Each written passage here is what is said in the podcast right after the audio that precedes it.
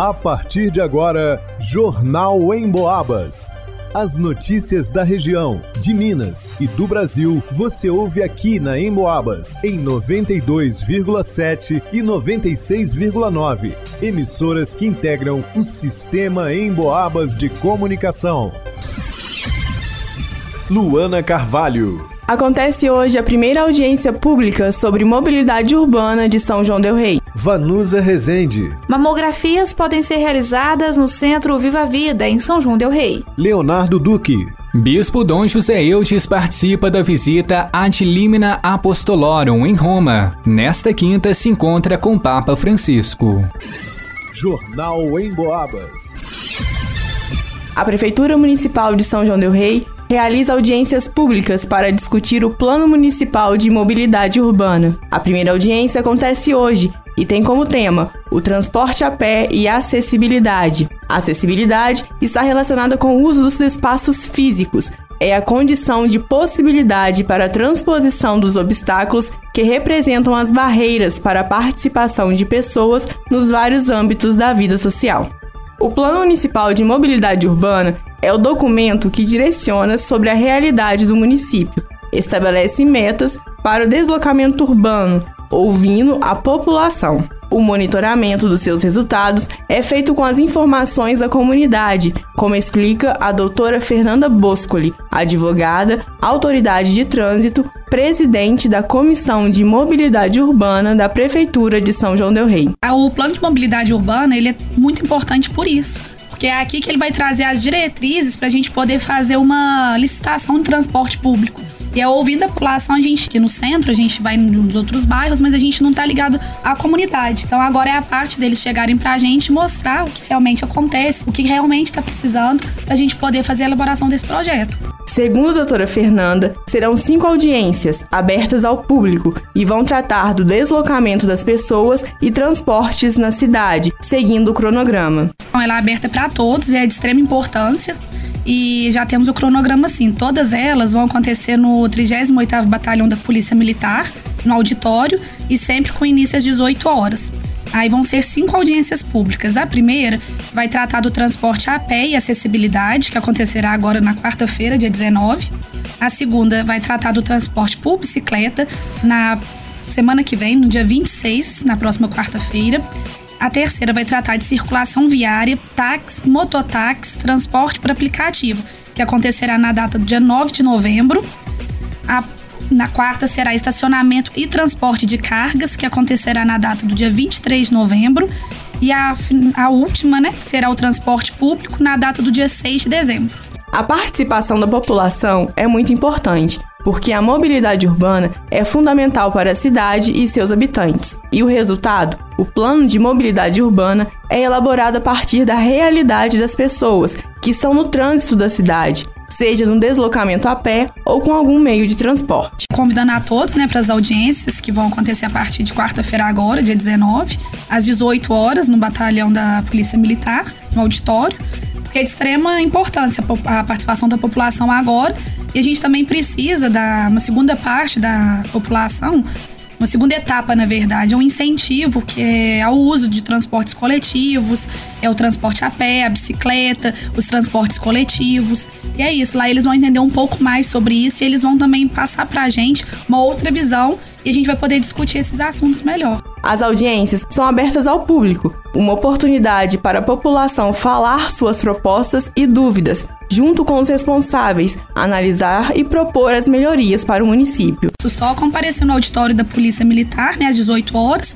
aí vai ter uma lista de inscrição, aí o momento a população vai poder estar tá elaborando as propostas ou dúvidas. E a gente faz uma chamada, que aí se você quiser estar tá falando, né, você tem três minutos para estar tá expondo a sua proposta. E se não der tempo nesses três minutos, a gente depois volta a falar com a pessoa através de e-mail. A primeira audiência acontece hoje, 19 de outubro, às 18 horas, no auditório do Batalhão da Polícia Militar de São João del Rei localizado na Avenida Leite de Castro, número 1277, no bairro das Fábricas. Para o Jornal em Boabas, Luana Carvalho. A mamografia é um exame de imagem fundamental para o rastreamento do câncer de mama. Conforme estudos europeus e americanos, quando a mamografia é realizada com intervalos regulares, há uma queda entre 25 a 44% na mortalidade do câncer. Geralmente, o exame de mamografia deve ser realizado a partir dos 50 anos, nas mulheres sem histórico familiar de câncer de mama. Em pacientes com histórico familiar positivo de parente de primeiro grau com câncer de mama, antes da menopausa, deve-se iniciar a realização do exame aos 35 anos ou cerca de 10 anos antes da idade com que a familiar apresentou a doença. Em exames considerados negativos ou com achados benignos, deve ser realizada a mamografia periodicamente, a cada dois anos. Caso haja necessidade de ser realizado algum tipo de controle, deverá ser feito em períodos menores. Porém, essa realidade deve ser constatada no laudo do exame pelo médico responsável. Em São João del Rei, os exames são realizados no Centro Viva Vida. A assistente social responsável pelo espaço, Laura Lopes, fala sobre os procedimentos para fazer o exame. Fazer a mamografia de rastreamento, que é dentro da faixa etária, né, de 50 a 69 anos, basta as mulheres procurarem as suas unidades de saúde, né, do seu bairro, tá? Quem não tem uma unidade de saúde no seu bairro vai ter uma unidade de referência mais próxima. Na faixa etária, qual, até o enfermeiro pode fazer o pedido de mamografia. Não precisa ser pedido médico, pode ser um pedido do enfermeiro. E lá no seu posto, eles vão agendar sua mamografia lá no CEAI, que é o Centro Estadual de Atenção Especializada, né? Conhecido também como Viva Vida, que atende São João Del Rei e os 17 municípios aqui da microrregião. Ainda de acordo com o assistente social, os exames são realizados logo após agendamento do dos postos de saúde. Ah, não estamos tendo dificuldade para agendamento, está funcionando todos os dias, né? Então, os postos de saúde é que agendam as mamografias, que aí a mulher já vai lá no dia e o horário agendado para ela, certinho só para fazer o exame. No Centro Viva Vida são oferecidos serviços na área de saúde sexual e reprodutiva, bem como acompanhamento de gestantes e bebê de risco. O Viva Vida está em funcionamento na Avenida Leite de Castro, número 1941, no bairro Fábricas. Para o Jornal em Boabas, vá no Usa Resente. O bispo de São João del Rei, Dom José Eudes, está em Roma, na Itália, participando da tradicional visita Ad limina apostolorum. Esta é uma peregrinação obrigatória que bispos fazem a cada cinco anos, aos túmulos dos apóstolos Pedro e Paulo. Também se encontram com o Papa e participam de reuniões de trabalho junto à Santa Sé. O religioso está em comitiva com outros 30 bispos e arcebispos de Minas Gerais e Espírito Santo. Na segunda-feira, para abrir a visita, foi celebrada uma Santa Missa na Basílica Papal de Santa Maria Maior. Dom José Eudes foi um dos concelebrantes, juntamente com Dom Félix, da Diocese de Governador Valadares. Na primeira reunião, a comitiva foi recebida pelo prefeito do Dicastério para o Serviço do Desenvolvimento Humano Integral. Foi um momento para falar sobre o meio ambiente. Esteve em pauta os impactos causados pelo processo minerário em Minas Gerais e Espírito Santo. Também discutiram as ações do grupo de trabalho em ecologia integral e mineração, que assessora as dioceses e províncias eclesiásticas. Os bispos já participaram ainda de encontro no Supremo Tribunal de Assinatura Apostólica e de visita à Pontifícia Comissão para a Proteção de Menores. Para esta quinta-feira,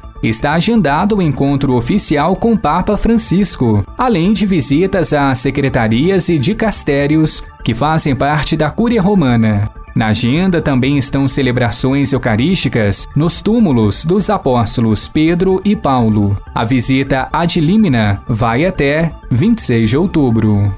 Para o Jornal em Boabas, Leonardo Duque.